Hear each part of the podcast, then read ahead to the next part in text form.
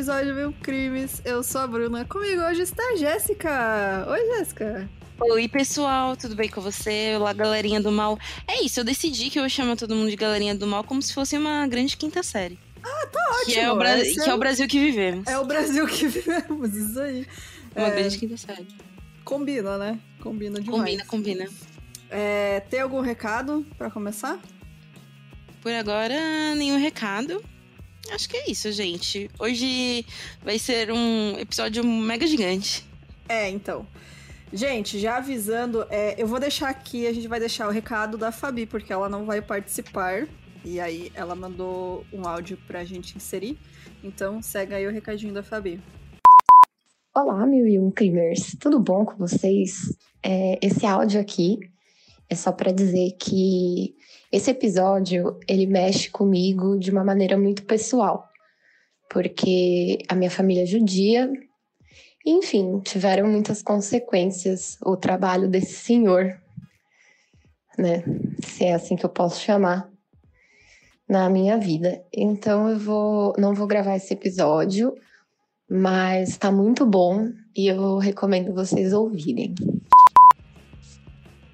Um recado é que este episódio vai ser em três partes, porque a Jéssica perdeu o controle total disso.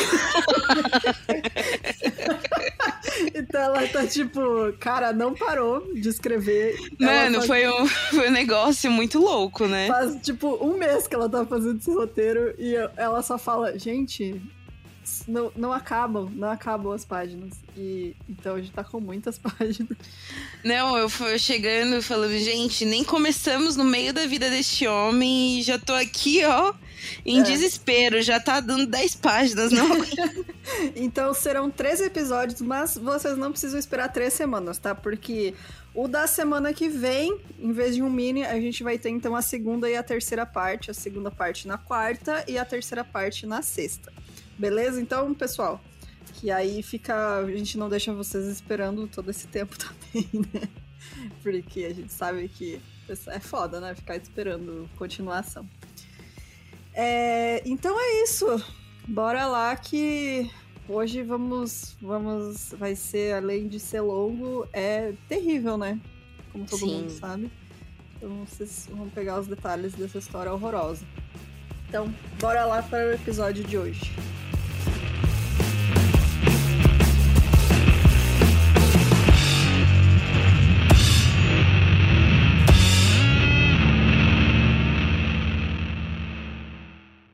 O Joseph, Joseph Mengele, ele nasceu em 16 de março de 1911. Ele era o filho mais velho de, dos três filhos de Karl e Walburga Mengele. Walburga.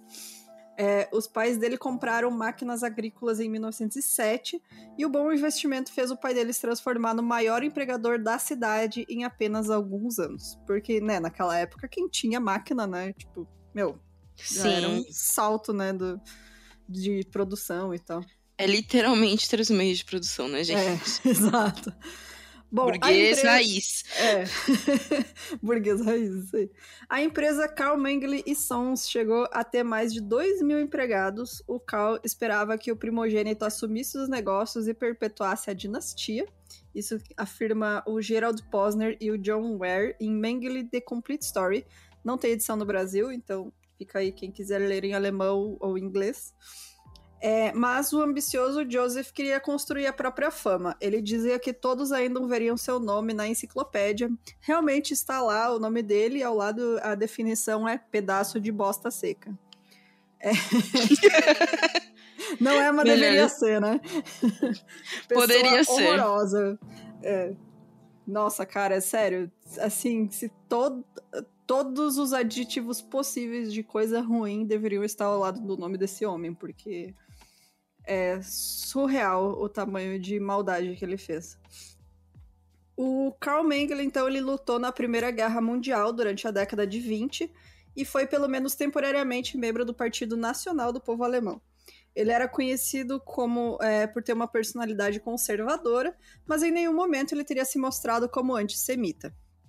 Ele chegou a concorrer em 1924 e 1929 na lista da Associação de Cidadãos Livres da Câmara Municipal de Gunsburg, mas ele acabou perdendo. Ele disponibilizou um de seus salões da fábrica para a campanha eleitoral do Adolf Hitler em 1932, mas os historiadores unanimamente consideram isso uma ação de solidariedade na frente Habsburg para. Oh, meu Deus do céu, cara, tá difícil. Eu falei que, olha, gente, este episódio vai Eu ser uma gagueira infinita, hein? Vou fazer de novo. Mas os historiadores, unanimamente, consideram isso como uma ação de solidariedade na frente Habsburg, que pertencia ao Partido Nacional Socialista dos Trabalhadores Alemães. Lembrando que nessa época o Hitler fazia esses discursos e nesses discursos não tinha todas as coisas horríveis que ele ia fazer, né? Ele era um discurso muito mais voltado para o trabalhador, né? Para tipo, ah, o povo alemão que tá fudido da Primeira Guerra. É, é, é interessante a gente ver isso, que o que acontece. Existe, tipo, uma ideia de nazista, sei lá, principalmente quando a gente pega filmes, né, que retratam isso, né?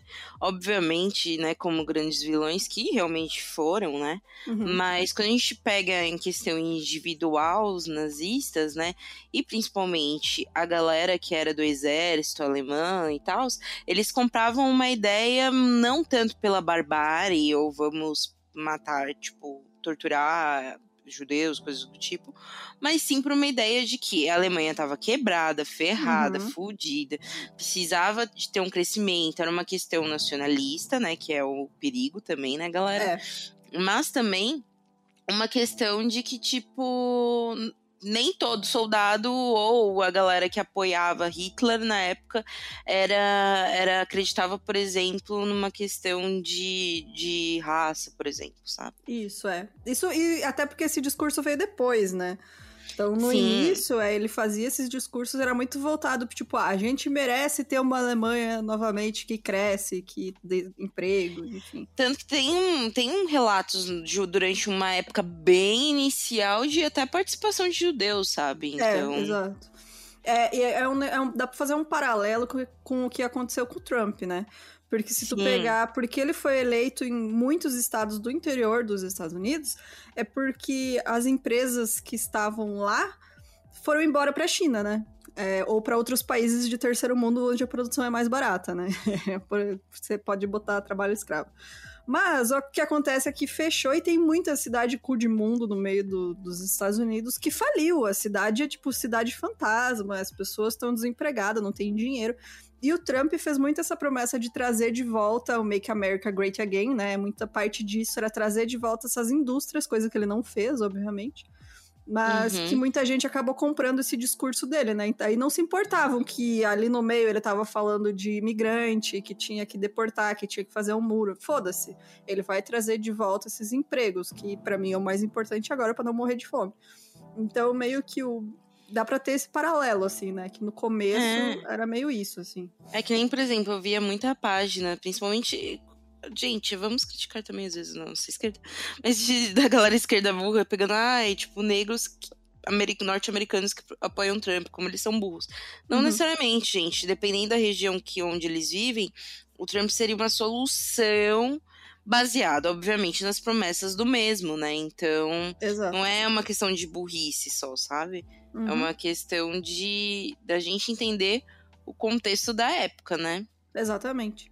Em maio de 1933, Karl Mengele juntou-se por definitivo ao Partido Nacional Socialista dos Trabalhadores Alemães e recebeu um assento no Conselho Municipal em troca de uma doação ao, do partido, né? É, basicamente, né, é quase um meu pai tem dinheiro. É, né? Ele tipo, ah, eu pego aqui um dinheiro aqui que eu tenho, vocês me dão um lugarzinho aí. Exato.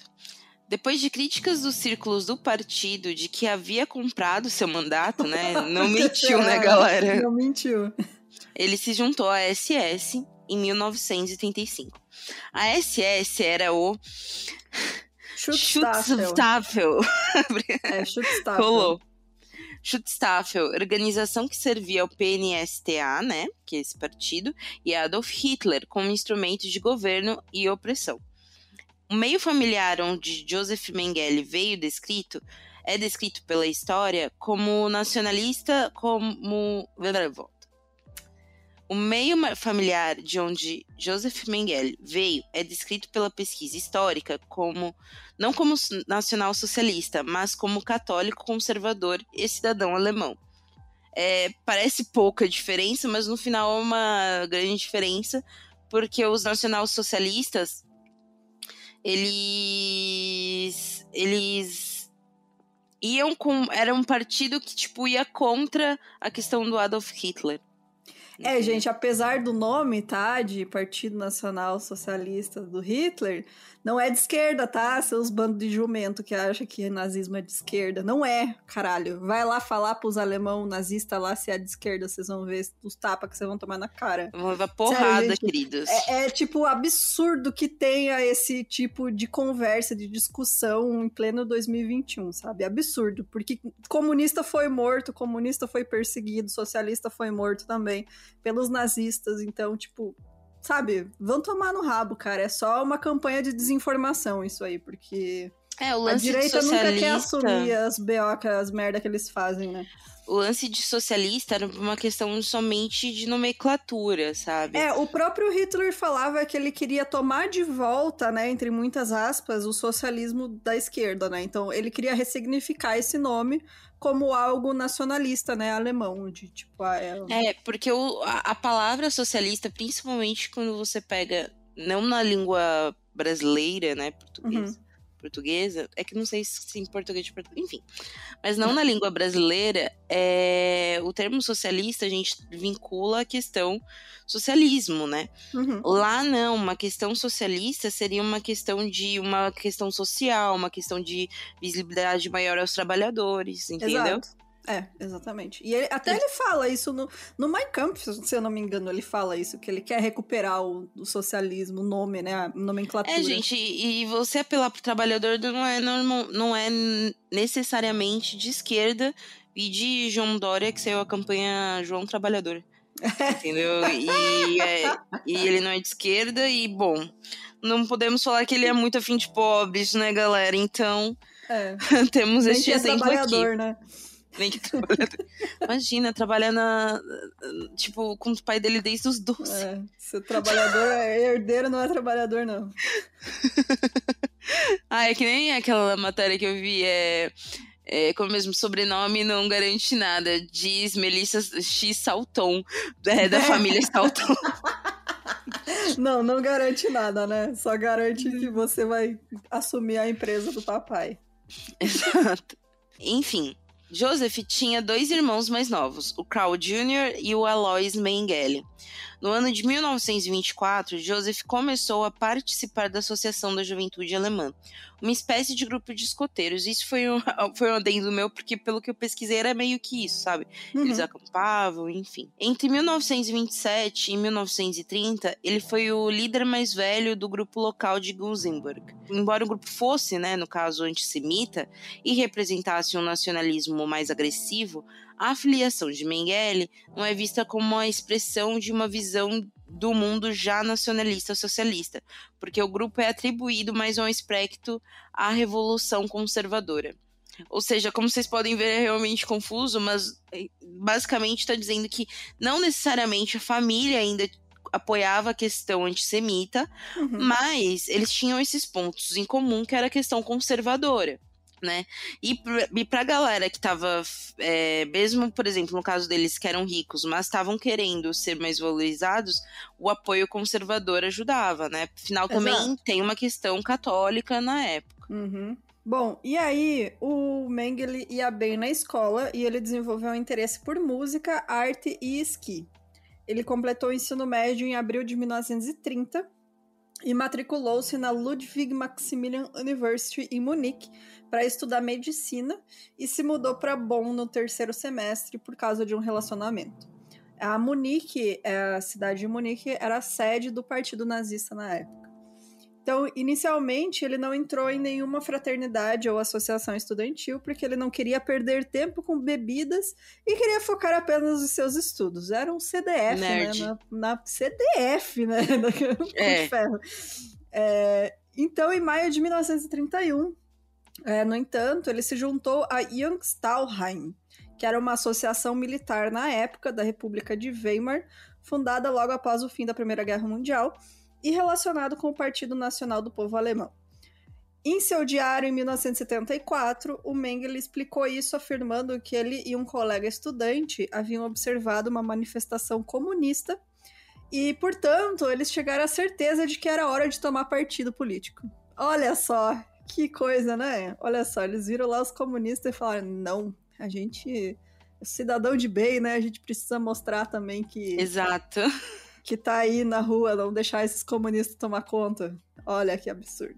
Então, no verão de 1932, o Mengele foi aprovado no físico e retornou a Munique no verão de 33, após um semestre em Viena. Ele agora também se matriculou em antropologia, que era ensinada na seção de História Natural da Faculdade de Filosofia. Em 1935, Mengele obteve um PhD em antropologia na Universidade de Munique. Para este fim, ele examinou 123 mandíbulas inferiores da coleção antropológica do estado de Munique, ou seja, predominantemente material do início da história da humanidade. Ele estava preocupado em provar que essas seções da mandíbula poderiam ser usadas para determinar que, quem pertencia a diferentes raças. Hoje, esses estudos são classificados como pseudociência. Mas isso daí, ó, gente, inclusive, é uma discussão até hoje, assim, se, porque tem gente que, mesmo cientista, e não necessariamente apoiador dele, que não gosta de classificar como pseudociência, sabe? Então, enfim, uma Mas é, né? É igual aquela. Naquela época que eles faziam baseado nos calombos que você tem na cabeça, é o que, que você é. é. maluco ou não, né? Tipo... É, sobre isso, sobre principalmente essa classificação de raças, né, gente? É.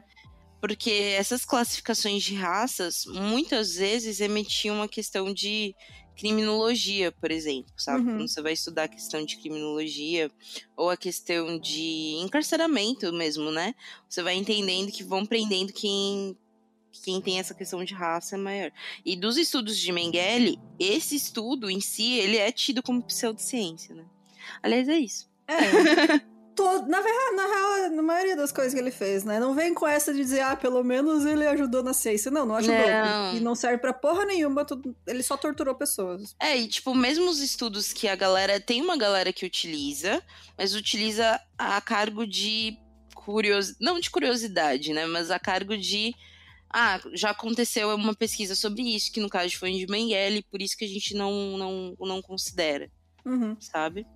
Sim. Mas esse daí, no caso, gente, sobre mandíbulas inferiores e raças é pseudociência. Até porque não teria mesmo como ele verificar isso. Uhum. Afinal, também é período de início da história de humanidade, né? Então, informações já mudaram. É, é, na classificação, na real, o que existe é de diferentes espécies, né? De homo, homo sapiens, homo não sei o que, né? Que, tipo, seriam espécies de seres humanos antes de ter o Homo sapiens, né? Que isso é feito, realmente. Mas a gente sabe que eles foram extintos. Só existe Sim. uma espécie de ser humano hoje em dia, que é a gente. Então, tipo, sabe, o que, que você quer provar com isso? Não tem, não tem como, velho. Exato. No verão de 1936, aprovado em medicina, ele participou de um estágio de quatro meses na clínica infantil da Universidade de Leipzig. Leipzig. Leipzig. Isso. Após essa experiência, Mengele assumiu o cargo de assistente no Instituto Universitário de Biologia Hereditária e Higiene Racial em Frankfurt am Main. Foi nomeado médico em 1 de setembro de 1987 e posteriormente listado como voluntário, a partir de 1 de outubro como bolsista da Fundação É, uma coisa que, que rola é que o Mengele era, tipo, muito bem visto e muito, muito querido pelos professores, porque ele realmente estudava muito, né? É, ele era o ele, CDF, né, cara? Ele era o CDF. Ele ficava, tipo, você. Tanto que você não vê muito. Até procurei sobre a juventude dele, porque normalmente, mesmo, sei lá, mesmo se você for estudar sobre Einstein, uhum. sabe? Você vai saber sobre algumas coisas da juventude dele, né? Então, ele era muito querido pelos professores, então, obviamente, que no meio acadêmico ele ia ascender muito rapidamente, né? É verdade. Porque ele se dedicava, né? Ele, os professores gostam, né? Do tipo, a pessoa. Eles veem que a pessoa estuda, enfim, né? Exato. Bom, e aí, nesse momento, ele virou o aluno favorito do Otmar von Welscher na academia, que era então um geneticista humano, pesquisador de gêmeos e eugenista. É, olha só, que ótimo, né? Ótima influência, galera. Né? Pessoa o Mengele também recebeu a nota mais alta em junho de 38, com exames de família em fissura labiopalatina, uma tentativa de comprovar estatisticamente a hereditariedade da característica. Para quem não sabe, é o lábio leporino, né, na verdade, que é. É, nasce com o céu da boca aberto e o lábio dividido, né? Então, é sobre isso. Cara, uma coisa que me surpreende é que ele era muito novo, né? Eu achava que ele, tipo, já era veiaco quando ele não. começou os bosta dele. Tipo, não, era muito ainda. novo. Ele tava na faculdade. E na faculdade, ele sempre teve esse lance de estudar hereditariedade uhum. e tudo uhum. mais. Ele era um prodígio pra época, assim, Sim. sabe? Porque, que nem eu falei, ele era muito estudioso, ele não saía mesmo pra bar, pra, pra dar rolê com o pessoal da faculdade. Enfim, ele acreditava que ele deveria ter um grau de importância. Sim, ele se colocava, né, acima dos outros já. Exato. Em junho de 1938, ele assumiu o cargo de assistente no Instituto Volcher de Biologia Hereditária e Higiene Racial, e para o seu doutorado, ele selecionou 17 indivíduos que foram submetidos à cirurgia na fenda lábio-palatina na enfermaria infantil de clínica da Universidade Cirúrgica em Frankfurt.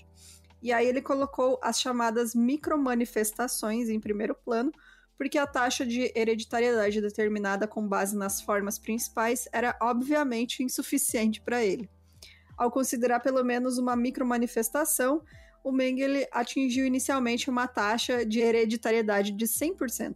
A taxa alcançada dessa forma, de 13 em 17 famílias, foi significativamente mais alta do que em pesquisas contemporâneas comparáveis sobre o tópico, o que mostra que ele manipulava dados. Olha só, que coisa! Hum. Quem diria, né? Quem diria? Parece só o que a galera da Prevent Center está fazendo atualmente. Né? Exato, Ele né, seria galera? o médico-chefe lá da Prevent Senior. Exato. Ah, a história só se repete, né, galera? Por isso que é bom saber. Mengele se demitiu em outubro de 1984 devido a uma doença renal que existia desde sua juventude. Podia ter morrido ali, né? Podia, né? Não ia, Podia. Não ia fazer falta.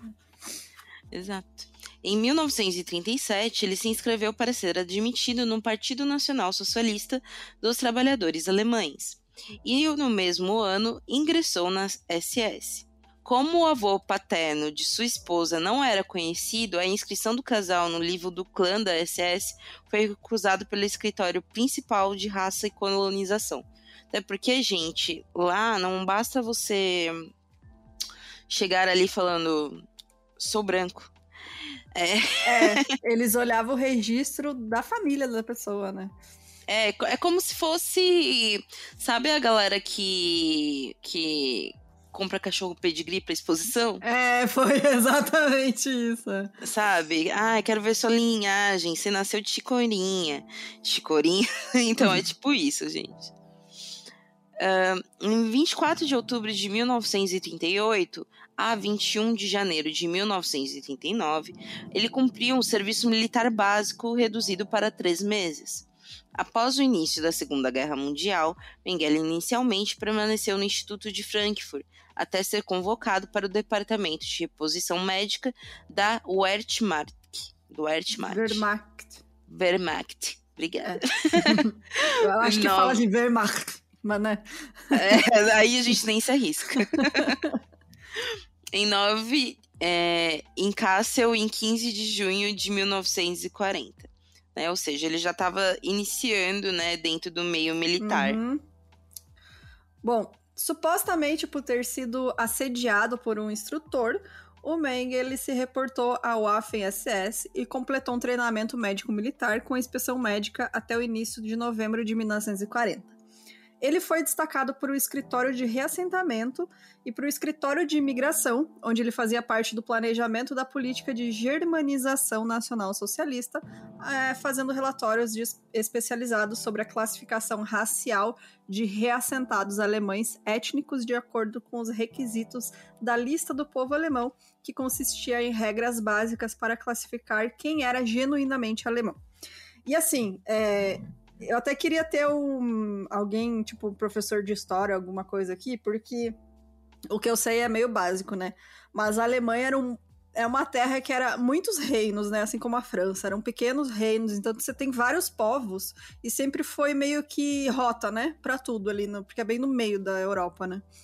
Então, tipo, mesmo que você não é loiro de olho azul, branquinho, você ainda é alemão, né? Você nasceu na Alemanha. Mas o plano deles era que alemão de verdade é só quem é o branquinho, é, de olho azul, cabelinho loiro, mesmo que o Hitler não seja, né?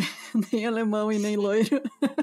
é, então, tipo, eles tinham esse plano deles de germanização, que já começa uma furada, porque, tipo, cara, você nasceu lá, você é alemão, não interessa da onde, né, você veio.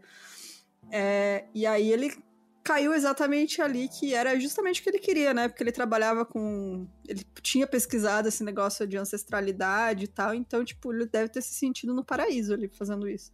Tipo, julgando quem é e quem não é alemão com base nas tuas feições, assim.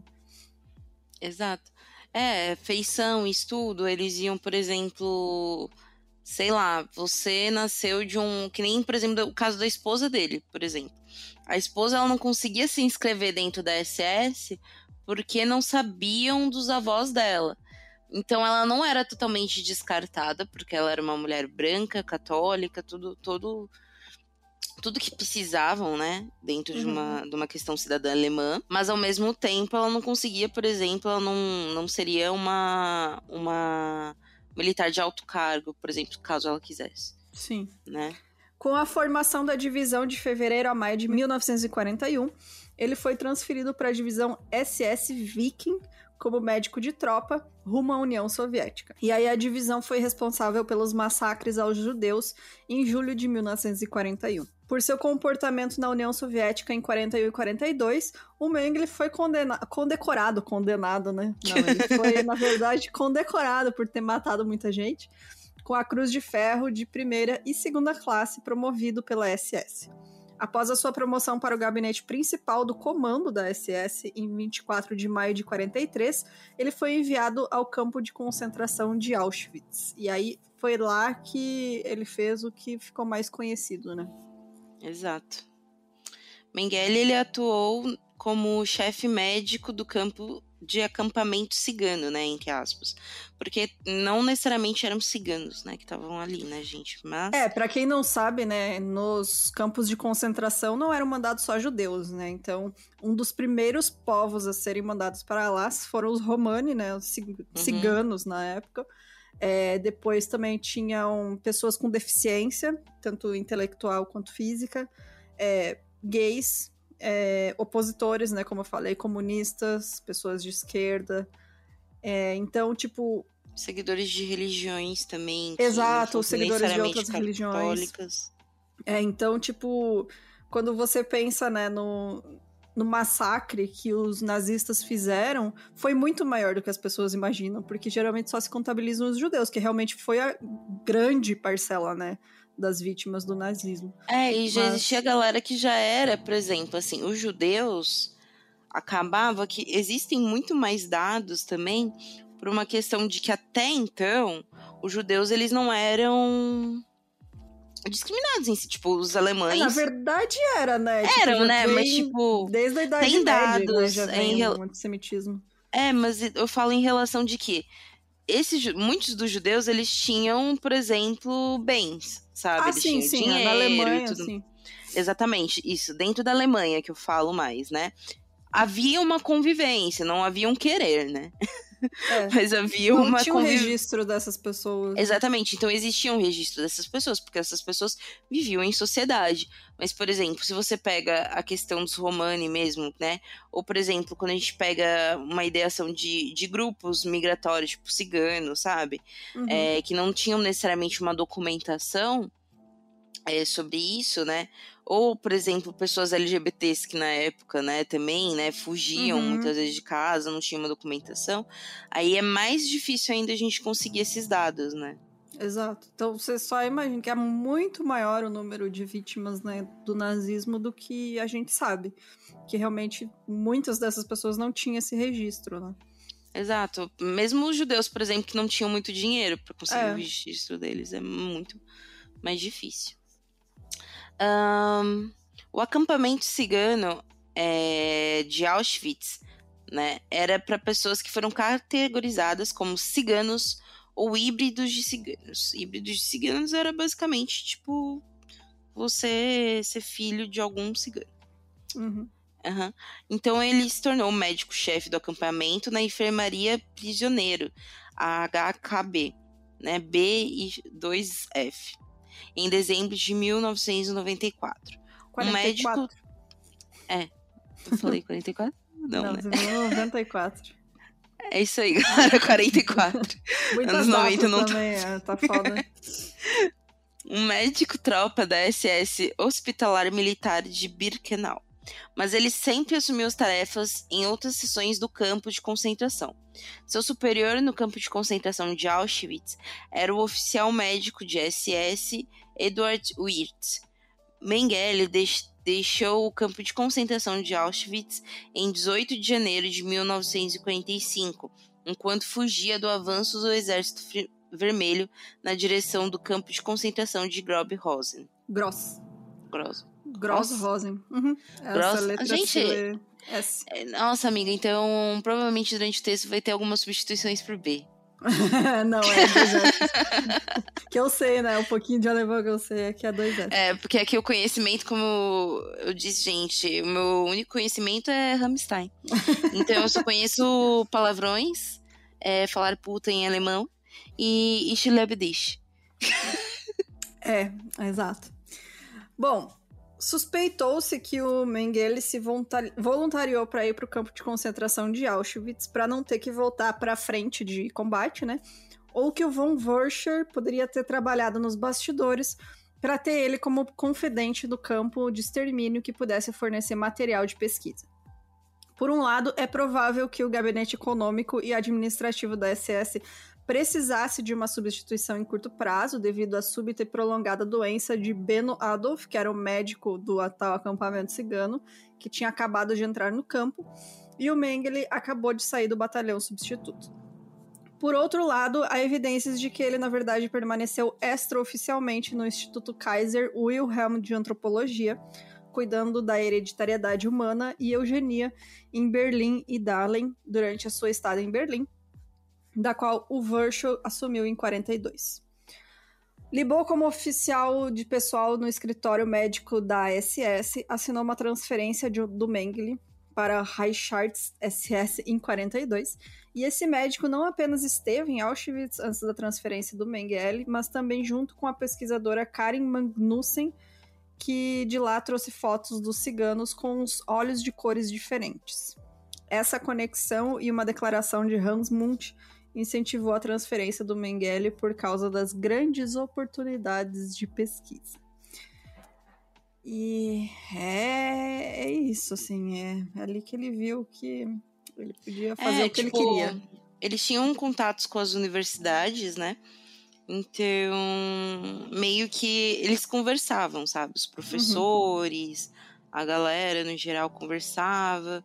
Então, eles acabavam vendo no campo de concentração, desde pesquisas básicas mesmo de história, sabe? Muitos historiadores uhum. alemães iam lá, queriam saber e tudo mais, enfim, até pesquisas biológicas, que é aí que pega, né, galera? É. As descrições sobre o que Mengele fez. Gente, desculpa inclusive ficar chamando de Mengele, mas É isso, eu portuguesei. é, vai ser isso aí. É isso, ele que revire. As descrições sobre o que Mengele fez em Auschwitz vêm principalmente do testemunho de sobreviventes, até porque ele levou seus documentos com ele e os SS do campo tentaram destruir os arquivos no, que estavam né, no campo e os documentos do hospital pouco antes de sua fuga. Há também declarações de médicos e enfermeiras prisioneiros que às vezes tinham que trabalhar em estreita colaboração com Mengele por longos períodos de tempo em Auschwitz, de modo que suas declarações foram avaliadas como válidas em várias investigações. O próprio Mengele não deixou nenhuma anotação sobre seu tempo em Auschwitz, ou seja, gente, tudo que existe sobre o sobre Mengele, Mengele, enfim, é narrativo, né? Não existem provas sobre isso, o que existem são relatos. Uhum. Né? Tipo, então, só que todos esses relatos, né, são, foram investigados, foram pesquisados, inclusive por próprios próprios é, colaboradores alemães dele, né, uhum. que relataram e confirmaram tudo isso. Vários prisioneiros relataram que Mengele tentou melhorar a situação imediatamente após sua chegada em Auschwitz. Por exemplo, ele instruiu os capos, né, que eram soldados, não matarem nenhum prisioneiro e garantiu que as crianças, em particular, fossem adequadamente regularmente cuidadas. Permitia esportes como futebol e estava aberto às preocupações dos prisioneiros. Ao mesmo tempo, Mengele era um homem que mudava de humor rapidamente e sua vontade particular de participar de assassinatos em massa já existiam. Segundo Hans Munch, Hans Monk? Hans Monk. Munch, eu acho que é. Munch? Não sei também. É, Bruna é consultora de nomes. Ah, também não sei, na verdade. ele estava completamente convencido da necessidade do extermínio dos judeus. Com o tempo, Mengele interrompeu as tentativas de melhorar a situação dos prisioneiros doentes. Ele não apenas diminuiu a higiene em seu depósito, mas também trabalhou duro para garantir que o mínimo possível de remédios fosse entregue. Ou seja, tipo, a galera no início até gostava do Mengele, sabe? Você vê uhum. relatos de pessoas que falaram, tipo, é, principalmente a galera logo que ele entrou, né? A galera que pegou ele já, né, cagando pra geral. É. Não, mas principalmente a galera logo depois que ele entrou, né, como como médico, falava que achava ele bacana, ele tava sempre sorrindo, cantarolando alguma música, era bem apessoado, sabe? Uhum. Então, o pessoal até que gostava dele, porque, por exemplo, essa garantia de não matar ninguém, porque antes muito morriam é, pelas mãos dos próprios soldados, uhum. né? Via espancamento, enfim, né? Então, até então, a galera via como algo bacana, até que teve um momento que ele falou que não, que ele começou a perceber a necessidade maior, que era o extermínio de judeus. É, o polonês Charles Oren, hoje com 91 anos, foi deportado para Auschwitz em 42, aos 14 anos. Ele contou a história dele em uma reportagem publicada no jornal francês Le Figaro. E aí ele fala o seguinte: Minha primeira imagem do campo é um policial da SS que bate com toda a força em um judeu deportado até arrancar um de seus membros. Eles faziam o que queriam com a gente. Vivíamos famintos. A única comida era uma sopa dada de manhã com os pedaços de pão em cima. Quem não suportava as condições era enviado ao crematório. Os SS que a acompanhavam cantavam com emoção é, áreas de Schubert.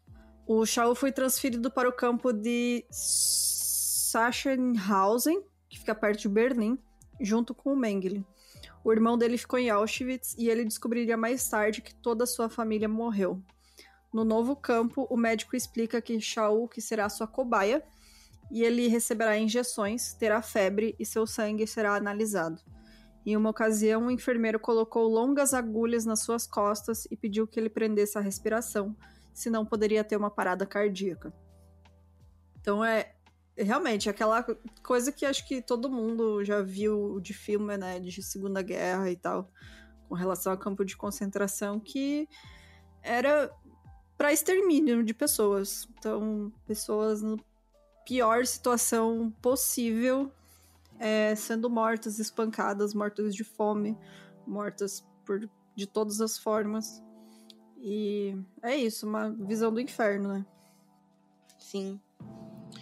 Ele, né, que na época ele era adolescente, descobriu que o Mengele era um veterinário especialista em hepatites animais e que ele fazia experiência injetando a doença em pequenas doses em humanos. Isso era algo que, tipo, os próprios judeus falavam, né? Que uhum. era o boato que acontecia. Na época, vários soldados alemães foram contaminados e o objetivo de Mengele era obter uma vacina contra o mal, o que nunca conseguiu. Então, Shaw teve sorte. Os assistentes do nazista, né, que eram médicos noruegueses deportados como prisioneiros políticos, o ajudaram sem que os outros percebessem. Então ele escapou quando teve a invasão de Auschwitz, né? E ele falou que um responsável do campo, que buscava sem dúvida obter clemência depois da guerra, acabou autorizando a saída dos grupos de jovens judeus cobaias para a Marcha da Morte de 12 dias até Lubeck. Né? Uh, o homem pediu que os meninos fossem poupados para serem utilizados em experiências médicas em outros locais levando para a Grã-Bretanha, onde viviam judeus franceses libertados.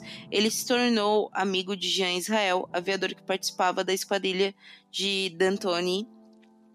Não vou saber francês. Saint-Exupéry, que era o... não é o escritor do Pequeno Príncipe? Exato. É. é. Ele é um dos heróis do livro Pilotos de Guerra, né, de 1942. O coronel levou o Shaul, é, que não tinha mais família, para a França, e no país acolhido ele em um abrigo para órfãos, ele aprendeu a língua e se tornou mais tarde engenheiro eletrônico. Shaul decidiu se instalar em Israel em 1968 e hoje se dedica seu tempo à transmissão de, da memória do Holocausto, né? Ou seja, tipo, esse é só um exemplo de pessoas, né, que relataram e fomentaram as descrições sobre o que rolou com o Mengele, né? uhum. né? Bom, e aí o Mengele se destacou por sua forma particularmente implacável e desumana de combater doenças e epidemias que se espalhavam pelas péssimas condições de vida no acampamento. Que tal, ao invés de você tentar fazer experiência, você é, não matar as pessoas? Exato. Sabe? Tipo, aí você quer achar uma cura pra tal. Começa não matando, sabe? E torturando as pessoas. Só uma ideia.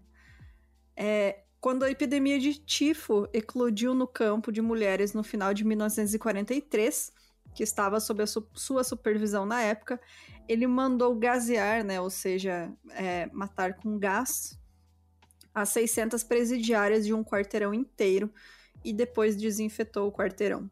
As mulheres do bloco seguinte foram transferidas para este bloco e o bloco vazio foi desinfetado e assim por diante.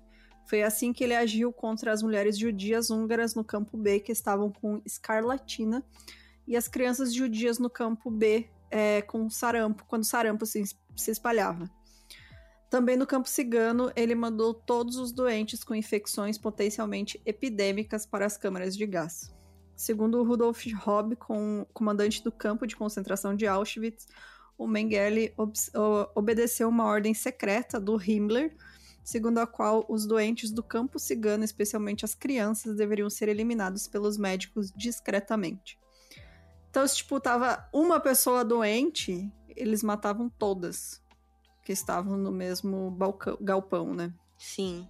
É, o seu superior Wirtz, ele sugeriu é, o Mengele para a Cruz de Mérito de Guerra, precisamente por causa do seu trabalho na luta contra epidemias em fevereiro de 44. Olha só que, que ótimo, né? Ele acabava com a epidemia matando todo mundo. Exato. Ele, inclusive, era muito premiadíssimo. Tem um. Quando eu tava pesquisando sobre ele, tinha, sei lá, eu tinha uma mini biografia, falava, ai, coisas que ele fez, né, prêmios. E tinha É, os nazistas Vários. amavam ele, assim, amavam, Exato. porque ele era eficaz em matar, né? Tipo, era isso que eles queriam, tipo, um psicopata assim, o do mais efetivo de todos. Em julho de 44, ele dirigiu a liquidação do campo da família Theresienstadt, com cerca de 4 mil pessoas assassinadas sob o pretexto de combater uma epidemia de tifo. De uma só vez, gente, 4 mil pessoas. Em 19 de agosto de 44, Wirtz julgou que o Mengele havia cumprido todas as tarefas que lhe eram confiadas, muitas vezes nas condições mais difíceis para a plena satisfação de seus superiores e que era capaz de lidar com qualquer situação. Ou seja, o Adolfinho, filha da puta, ligava lá pra ele e falava: mata toda essa galera aí, não quero saber. E aí ele ia lá e matava. E ganhava uma medalha por isso. Exatamente. É isso. E era isso, era sempre desculpas, né? Uhum. Um, por causa das doenças e da má nutrição, dos 22.600 presos deportados para Auschwitz, né, mais da metade deles mulheres e crianças, cerca de 70% morreram no final de 1943. No momento em que seu assassinato sistemático começou, 13.600 presidiários haviam morrido. A liquidação do campo cigano, né, que provavelmente foi decidida em maio de 1944, foi defendida e implementada por Mengele. Após a seleção de Mengele dos que ainda poderiam trabalhar, que foram inicialmente transferidos para o campo principal de Auschwitz e depois para os outros campos de concentração, ele supervisionou pessoalmente a dissolução forçada do campo em 2 de agosto de 1944, de 3.300 pessoas sendo assassinadas na câmara de gás. É, é isso. Prisioneiros médicos poloneses relataram que a, que a maneira de Mengele trabalhar como médico no campo cigano era muito estranha, entre aspas. Durante a fiscalização, ele se mostrou dócil, de modo que até os ciganos menos habilidosos se dirigiam a ele com seus pedidos e reclamações e o tratavam como pai, tio ou semelhantes.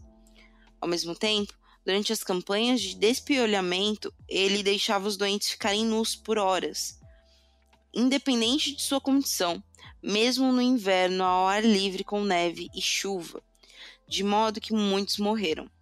No final do outono de 1943, ele enviou 60 pessoas com tuberculose para a câmara de gás.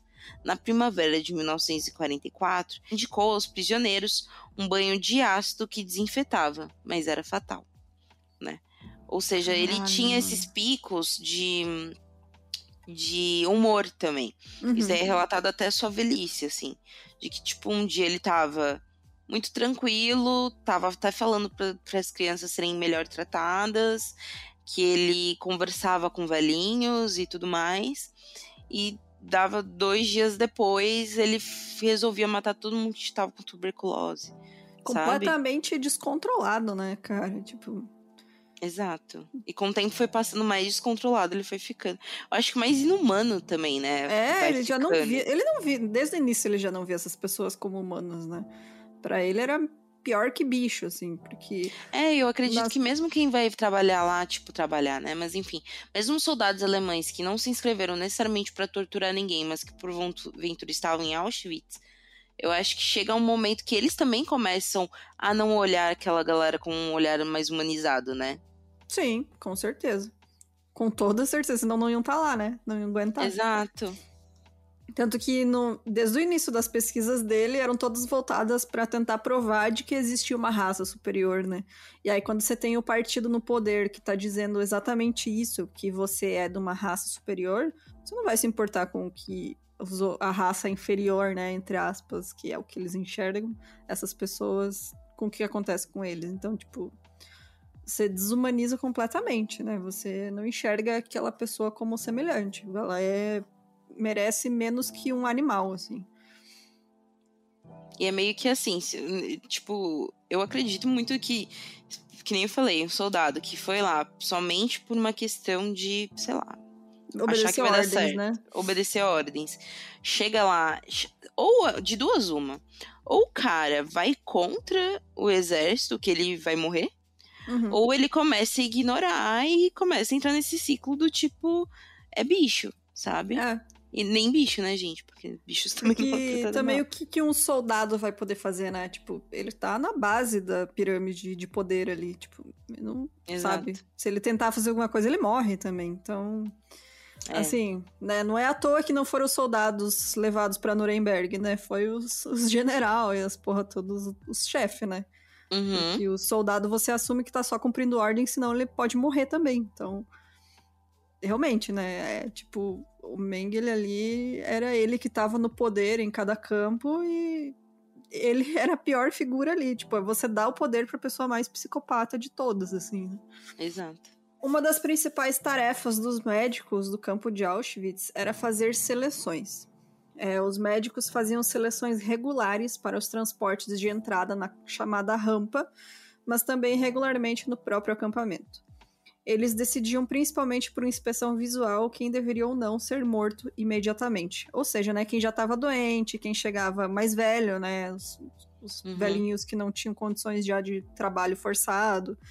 É, enfim, né, é, já na hora de descer do trem ali, eles já escolhiam quem morrer na hora. Acima de tudo, as crianças, os idosos, os doentes, os deficientes, os fracos e as mulheres grávidas foram designados para gasificação imediata, também supervisionada pelos médicos. O Mengele se mostrou animado para a função de fazer seleções, porque aí ele lembrou né, da época que ele estava começando lá, que ele dizia quem era alemão e quem não era, né? É, Experiência deu, bateu a nostalgia nele, né, filha da puta. Enquanto outros médicos da SS, como Munch, evitavam essa tarefa sempre que possível. Um motorista do campo principal em Auschwitz relatou a investigação contra o Mengele em 71, que durante a seleção ele deixou a coluna de deportados passar e apontou para a esquerda e para a direita com o polegar. Com esse gesto, ele enviava alguns deles para as câmaras de gás, os outros para o acampamento. Sobreviventes relataram que o Mengele, que está sempre muito bem arrumado e muito bonito, transmitia uma certa tranquilidade por não aparentar ser um médico sádico. Às vezes ele sorria e às vezes ele até assoviava uma música de ópera, especialmente temas de Rigoletto. É, e a gente sabe o quanto, né, os nazistas tinham essa questão de, tipo, não é só a raça superior, né? É tudo. Tem toda a ideia de cultura superior, né? Então eles gostavam muito de ópera, eles edificavam, né, esse, esse, tipo, leitura, essa, é, leitura seria, seria tudo meio elitizado, né? Tudo que a gente vê como né, cultura de elite, para é, eles era o supra cinema era mesmo. isso que era aceitável, né? Isso é o próprio cinema. O próprio cinema. O cinema, infelizmente, né? Ou felizmente, enfim, é, é felizmente em questão de avanços técnicos, mas muito do que a gente tem do, do cinema hoje em dia veio de uma questão dos alemães quererem é, propagar a cultura, né? É, e nessa época também, inclusive, dos, dos as pessoas que eram dissidentes, né, que não eram nazistas, que tentavam fazer, né, cinema também. Então, a, o próprio expressionismo alemão, né, veio veio Exato. disso, que era essa galera que era meio contra a cultura nazista, né? Então, tipo, né? Exato. E aí, enfim, é, e que nem eu falei, Muitos prisioneiros olhavam o Mengele, por exemplo, nos dias bons dele, né? E ficavam, ah, que, que cara bonito, educado, bem né? apessoado, né? educado, é... tipo, as roupas alemães também eram bem, ele, ele sempre tava Era bem da vestido. Boss, né? Era Boss. Da Hugo Boss, Hugo né, Boss, gente? É, Hugo Boss. O uniforme dos nazistas era do Hugo Boss. Que coisa, né, galera? Olha só. Enfim. um, então, basicamente, ele passava uma imagem é, muito bem-vinda, sabe? Convidativa. É que eles chegavam lá e esperavam que ia ter soldado batendo, né? Aquela Sim. coisa. E aí você chegava, tava o cara todo arrumadinho. Não, imagina um cara arrumadinho, cantarolando, só é. apontando para onde você vai. Nem fala nada. Não tipo... fala nada. Então, um cara apontando para onde você vai, você não entende o que o cara tá. Ele é, não tava, tipo. Você nem sabe para onde você tá indo, né? Você só Exato. aceita. Um, também, dentro do campo de concentração de Auschwitz, as seleções foram feitas repetidas e repetidas vezes, na quais Mengele foi sempre é, muito além do número prescrito. O acampamento mais velho de Birkenau, que funcionava como uma espécie de quarentena de acampamento para os judeus, é, Hermann Jamansky relatou que durante a investigação de 1959, que Mengele passou de bloco em bloco, apontou os prisioneiros que ele havia é, designado para gaseamento ou tiroteio. Né? Ou seja, entrava no bloco, apontava que ele Nem queria. Nem falava nada, né? Não. Durante um transporte da Lituânia, que trouxe cerca de 80 a 90 crianças e jovens para o acampamento, Mengele montou uma estrutura de cerca de 1,20m a 1,40m de altura. Quem quer que passasse por essa estrutura sem esbarrar em algo estava destinado ao assassinato. Por quê? Que se você tivesse um menos de 1,20m ou uma, é um menos de um metro. É, quer dizer, menos de 1,40m, é, você poder. Você não. Era fraco. Então, hum. ali você já era eliminado. Este método de seleção também é confirmado por outras testemunhas.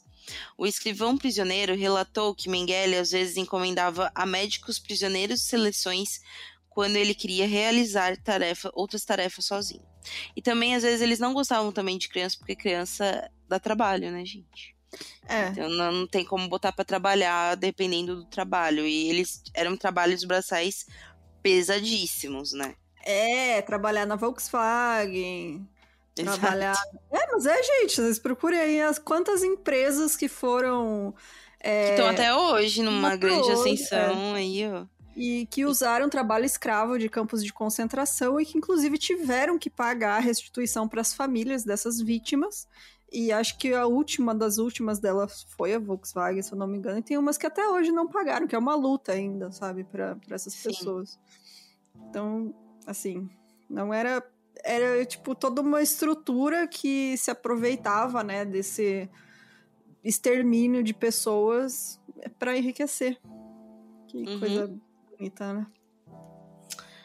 No caso das seleções da enfermaria, Mengele costumava recorrer a uma espécie de seleção indireta, na qual pedia aos médicos internos uma lista de diagnósticos e prognósticos e tomava uma decisão com base nesses documentos. Não era incomum que médicos e enfermeiras presos tentassem trabalhar de maneira que fosse contra Mengele, por exemplo, anotando números incorretos de presos é, dos selecionados, pulando números ou tentando esconder presos selecionados o que às vezes, mas nem sempre, conseguiam, e ocasionalmente Mengele descobriu isso. Né? Ou seja, tipo, ah, às vezes o, eles estão vendo que o Mengele tá muito querendo uma galera que tem tuberculose. Uhum. Sabe? E aí eles mudavam o número, mudavam. É porque essa galera tava lá presa também, né? Que eram é, os deportados, ah, médicos e enfermeiros. É uma, uma coisa boa que eu acho que eu até esqueci de falar, mas é isso. Boa parte do, da galera que ajudava na enfermaria eram presos, médicos que foram presos, enfermeiros que foram presos, né? Então, acabava que eles tinham que, obviamente, obedecer Mengele. E não tinha como eles ajudarem muito também, uhum. porque, né, se descobriram, era prisão na certa. Mas às vezes eles tentavam fazer isso, tipo, dar um prognóstico de que a pessoa estava bem, mas às vezes a pessoa estava muito mal, Sim. né? Enfim, então eles tentavam manipular os fazer dados. Fazer o que dava, né? né? Fazer o que dá. Bom, somente por meio das seleções dentro do campo, o Mengele se envolveu na morte de dezenas de milhares de pessoas. Se estima é, que entre 43 e 44, ele enviou cerca de 51 mil mulheres para a morte em apenas algumas sessões dos campos. Gente, 51 mil. Porque ele apontou para elas e disse que elas mereciam morrer naquela hora mas as outras que mereciam morrer para ele depois dele fazer experiências nelas, né? Então, Exato. ou de trabalhar até a morte, né? O número de vítimas de suas seleções doentes também está na casa dos milhares, porque 400 a 800 prisioneiros foram selecionados em cada seleção.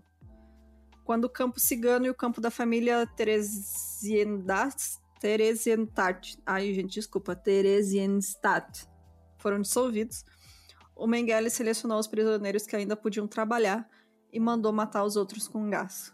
Então era tipo. Cara, 50. Mano, isso é. A minha cidade natal tem 30 mil pessoas. 30 mil habitantes. Exato. Aqui, você fica imaginando, tipo, isso só em dois anos das pessoas que ele mandou matar. Você, tipo, junta isso de todos os outros campos que tem outras pessoas fazendo isso, mais os que estão morrendo nos guetos, né, que são mortos também, mais os que são, né, enfim, Você vê, é tipo. É muita gente, cara. É muita gente. É absurdo. Sim, e é um número que nos próximos episódios, né? É... Enfim, que nos próximos episódios a gente vai vendo que é um número bem maior e que só aumenta e chega, velho. É um absurdo de, de do quanto que esse cara se safou também depois, é, sabe? Esse que dá raiva, né? Esse tipo, que dá raiva. Morreu feliz de velhice na praia, no Brasil. Esse filho Sim. da puta. Aí feliz pega... não, porque Nossa, a gente cara. vai entender o porquê que não foi feliz. É, feliz. não foi feliz, né? Mas aquela coisa viveu até ficar velho, Que né? ele odiava esse paizinho, obviamente, obviamente né? Esse paizinho né? Porque... miscigenado sul Latinase, né, gente? Aí Latinase. vocês acham que são o quê?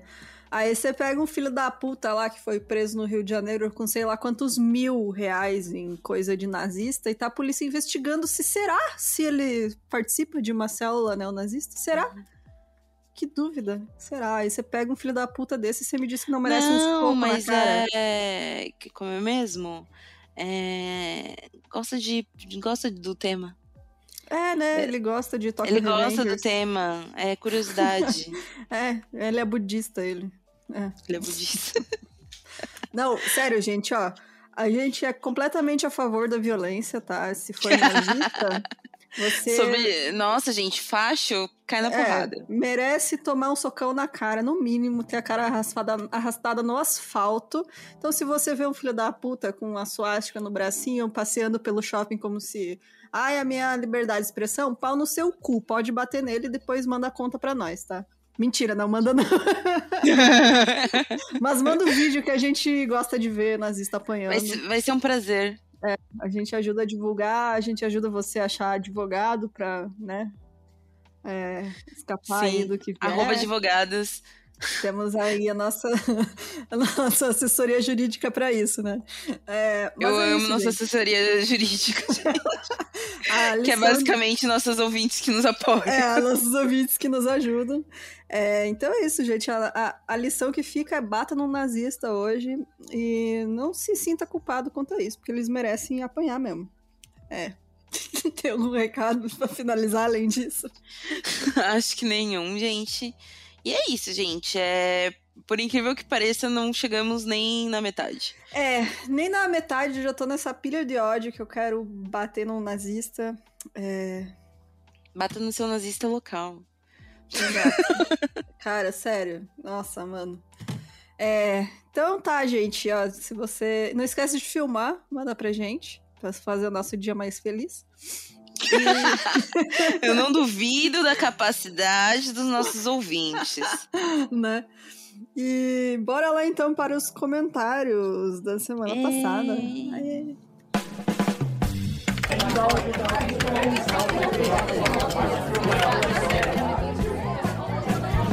Comentário! Não tem tantos porque a gente tá gravando antes esse episódio. Então, né, Exato. Né? vai, ficar, vai ficar a galera com menos, menos comentários do que o normal. É, o último episódio foi o do Massacre de Barreiros, né? Com a história do Genildo, o Neguinho, Neguinho, como ele era conhecido. Gente, que é uma história que eu mesma não sabia, que eu fiquei aqui, ó. Não é? Aflita. Eu também, eu não conhecia. Eu, tipo, já tinha ouvido falar do massacre de Barreiros, mas quando eu comecei a pesquisar e tal, eu, gente. E ó, quem é apoiador ouviu meu relato. É verdade. Enquanto jornalista, jorn, é, estudante de jornalismo na época, sobre esse é. rolê do avisa, avisa, avisa. o jornal antes da polícia. O jornal antes da polícia. Mas é isso, é que, gente, tem coisa. Né, do filme. Foi. É. Mas é, é foda, viu? É foda. É. E no final é isso, gente. Mídia no geral, enfim, né? No final é audiência. Então não consumam também essas merdas, gente. É, não, não. Não, não faz Com... bem para ninguém. Consome mil crimes, que aqui a gente tem crítica social foda. Exato. é, eu vou começar com a Dani Shin. Ela falou: Eu assisti o doc Sangue no Barro já tem um tempo e eu só conseguia rir de nervosa com as bizarrices. E realmente, cara, eu sou uma pessoa que eu dou risada se eu tô nervosa. Inclusive, já me colocou numa situação muito merda, várias situações merda, né? Nossa, tipo, também. Cara, eu dou risada e, tipo, não é pra rir. Gente, velório da minha mãe. Nossa, mano, você tá. Cara, eu, não, eu, não, eu, eu não gargalhei no, no, no, velório da minha mãe, coisa do tipo, mas chegou um momento que eu tava muito nervosa, assim, Sim, sabe? É... E aí meu amigo chegou, eu dei risada da cara dele, porque ele tava chorando demais, assim. Eu falei, é. ai, para de rir. E você perde para, o Para de rir, não, para de chorar.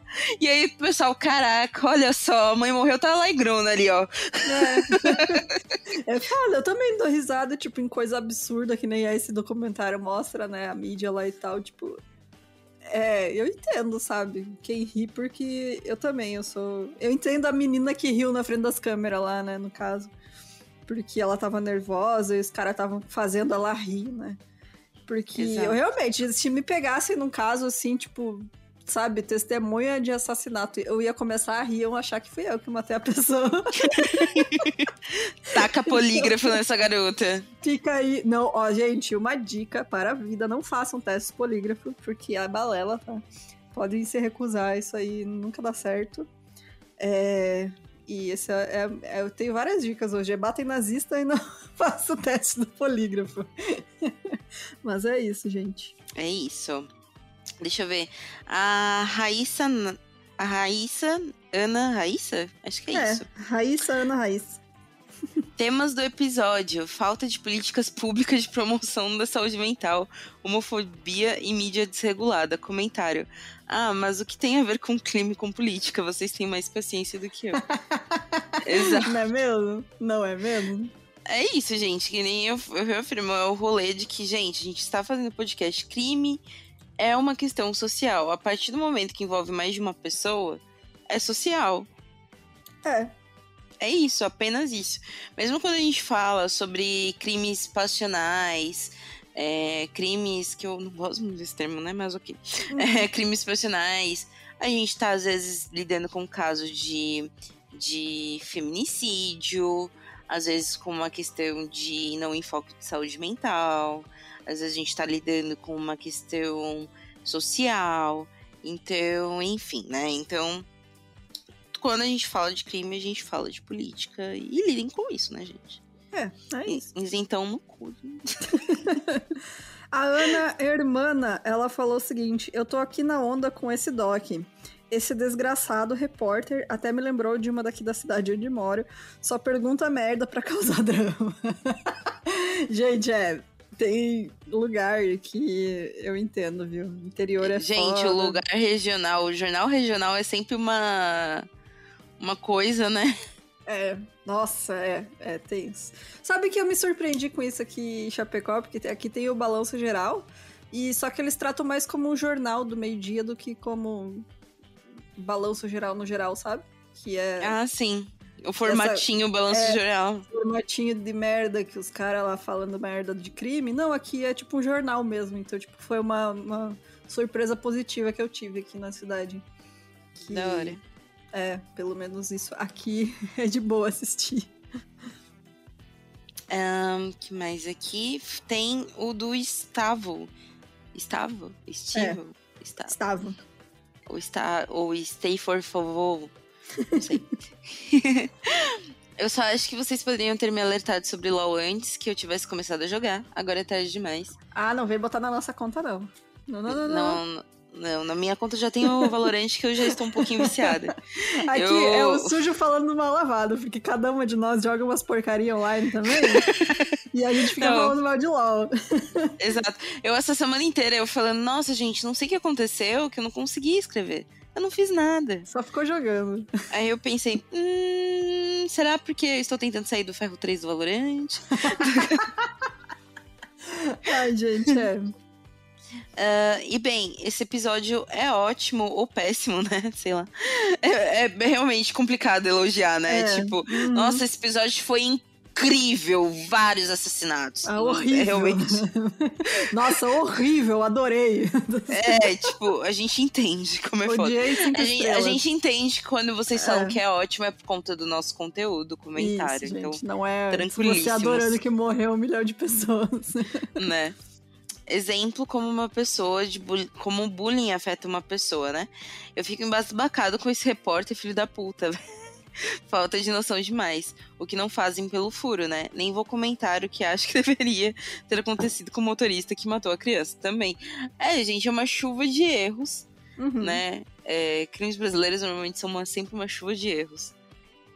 É... Infelizmente. É... A Santas... Sanskatia. Sanskatia ela falou o seguinte: vim aqui apenas deixar minha indignação com aquele doc que vocês indicaram. Já conheci o caso, mas não tinha visto o doc. Estou infartando de ódio. Que imprensa nojenta. Que absurdo, tô nervosa. é isso, cara. Realmente, assim, você quer passar raiva, você assiste. E tem no YouTube, tá, gente? É só você jogar no YouTube lá, é, Sangue no Barro, que você assiste completo. Se quiser passar um ódiozinho. Exatamente. E é isso, gente. É, ouça o nosso mini episódio. Ah, é, tem só um comentário da Miss Souza Aquarela falando que o Macabro estava na Amazon até pouco tempo.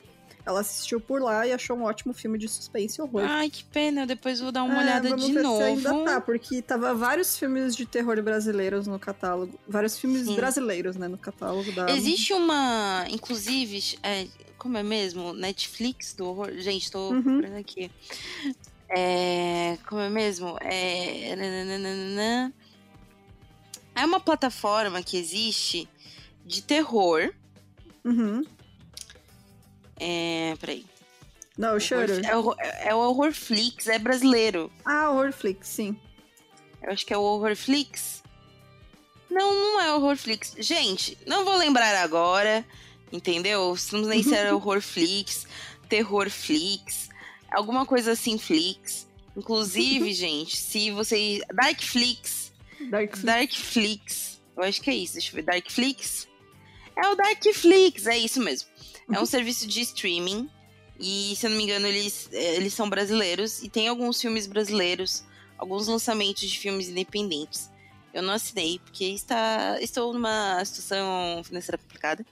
Mas caso Darkflix queira nos patrocinar, estamos aí, né? Estamos aí, Darkflix, porque é isso, eu acho importante, gente. Novamente, sou uma grande entusiasta do, do filme de gênero do Brasil, né? Porque filme, filme de gênero do Brasil sofre, gente. A gente, é uhum. muito, a gente só fica na comédia e nos dramas e esquece que existe os terror, né? E é bom uma trashzeira. Isso aí. Então fica aí, ó, a gente cobre eles lá pra patrocinar a gente. Falam Darkflix, patrocinem as minas do 1001.